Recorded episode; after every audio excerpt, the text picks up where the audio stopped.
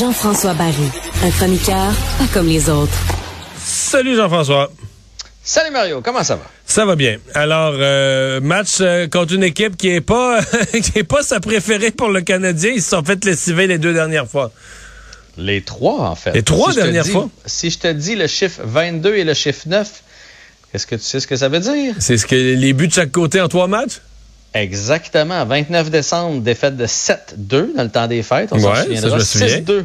6-2 par la suite le 19 janvier. Et euh, l'espèce de match de fou là, de 9-5 le 16 ah, mars. Oui, oui, euh, c'est vrai, c'est vrai, récemment. Où, euh, même un bout, de, un bout de temps, c'était 9-3 pour les Panthers là, de la Floride. Là. Fait que, ouais, c'est la bête noire du Canadien cette année, les Panthers.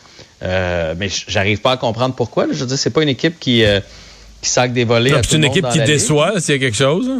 Ben, oui, effectivement, c'est une équipe que tout le monde voyait en série, puis qui là sont en train de se battre. L'année passée, on se souviendra qu'ils ont fini premier au classement général. Euh, là, sont en train de se battre pour une place en série. Euh, fait que, ouais, c'est une, une, drôle d'histoire entre les Panthers et le Canadien, mais ça risque d'être un match divertissant. En tout cas, à date, ça a été que des matchs euh, divertissants. Les Panthers, ils en marquent des buts. Si vous regardez les, les, joueurs des Panthers, vous allez dire, ben, je comprends pas. Ils ont eu beau échanger Huberto par Mathieu, euh, Mathieu Kachuk. Mathieu Kachuk a toute une saison. Donc, il n'est pas là le problème. C'est qu'il en accorde aussi des buts, les Panthers de la Floride. Fait que ça risque d'être un match très divertissant pour les gens qui vont se pointer au Centre Bell ce soir. Les Panthers qui, euh, grâce à leur victoire hier en prolongation, après que Paul Murray s'est pété une coche sur le banc, sont revenus de l'arrière contre les Maple Leafs ont gagné en prolongation. Et ce qui fait qu'ils se retrouvent à un point seulement d'une place en série. OK, disons qu'ils ont un autre, il y a une motivation d'un autre niveau que le Canadien ce soir. Là. Non, non, ça n'a rien à voir. Les autres jouent leur survie avec euh, huit matchs à jouer. Là, les équipes ont entre 7 et 9 matchs à jouer présentement. Là. Ils sont en train de jouer leur survie. Alors le Canadien joue parce que c'est inscrit au calendrier et euh, t'as pas le choix. je me demande, il y en a combien des joueurs du Canadien qui ont déjà des vacances de planifier à partir du 15 avril? Ouais, c'est ça. savent hein. déjà où est-ce qu'ils s'en vont, avec qui ils s'en vont. Ils ont loué une maison, un chalet, une île, peu importe. Sean Farrell, euh, on le réessaie? Ben, on le réessaie effectivement. En fait, euh, aussi avec la blessure de Kirby Dack, c'est sûr que ça ouvre euh, la place. Dans le fond, c'est Petlik qui cède, euh, sa place, que ça fait moins mal quand même le sortir de l'alignement. Donc, on lui donne un premier départ au Centre Bell. J'aime bien le fait qu'on le mette avec Evans et Gallagher. Gallagher, c'est un vieux routier, donc moi, je me suis souvent fait dire que oui, tu apprends sur la patinoire quand tu es un jeune joueur, mais tu apprends énormément sur le banc. Parce que Martin Saint-Louis n'a pas le temps de donner des directives tout le long de, la, rencontre. Par, contre, Brendan Gallagher peut lui dire, tu aurais dû faire ça quand tu es rentré ce bas-là. Fais attention à ce défenseur-là. Il pinche, lève ta tête, etc. Donc, c'est une bonne chose qu'on le, qu'on le mette avec Brendan Gallagher. J'ai hâte de voir. Là, il y a eu un entraînement avec l'équipe. Il y a eu un premier match. Hâte de voir s'il va être plus solide ce soir, s'il va être capable de rivaliser. Ouais, c'est ça. Parce que le constat qu'on faisait de son premier match, c'est qu'il...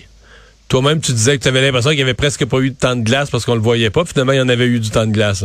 Oui, puis quand on l'a vu, pour vrai, il était toujours à terre. Il était vraiment toujours à terre. J'avais rarement vu ça, un joueur qui avait pas l'air dans le bon calibre. Puis pas au point de vue patin ou vision de jeu, juste au point de vue de, force physique. Puis soit dit en passant, Brandon Gallagher, qu'on a un peu euh, crucifié, toi et moi, a trois buts à ses trois derniers ben matchs. Oui, ben oui, ben oui, oui. Un petit, rebond de fin de saison. Euh, c'est un autre qui va bien, juste, juste dire, un autre qui va bien, c'est Yassi Ilonen en passant. Sept points à ses sept derniers matchs. On n'en parle pas beaucoup. C'est pas notre préféré, c'est pas le plus flamboyant, mais il livre la marchandise quand même récemment. C'est qui qui est dans le, devant le filet? On envoie Samuel Montembeau. Je pense que c'est une bonne chose, même s'il doit avoir peur parce que les Panthers marquent énormément de buts. On a envoyé euh, Jake Allen euh, lundi. Ensuite de ça, on a fait place à Caden Primo mardi. Fait que ça va de soi que ce soir, c'est Samuel Montembeau devant le filet. Et euh, mais David Savard a eu des traitements aujourd'hui. Il est questionnable pour le match de ce soir. Donc, on ne sait toujours pas s'il va être en uniforme pour le Canadien ce soir. Si jamais il n'est pas là, ça va être Chris Weinman qui va prendre sa place dans la rotation de défenseurs. Et euh, pour revenir à, Farrell, euh, il, est, sur une courte liste là, dans, sa, dans, sa ligue universitaire. Oui, euh, effectivement, mais malheureusement, il n'a pas été retenu pour le trophée Hobby Baker. Ça, c'est le trophée remis aux meilleurs joueurs NCAA. Donc, aujourd'hui, on a sorti le top 3. Donc, Donc il était dans le top 10, mais il n'est pas dans le top 3.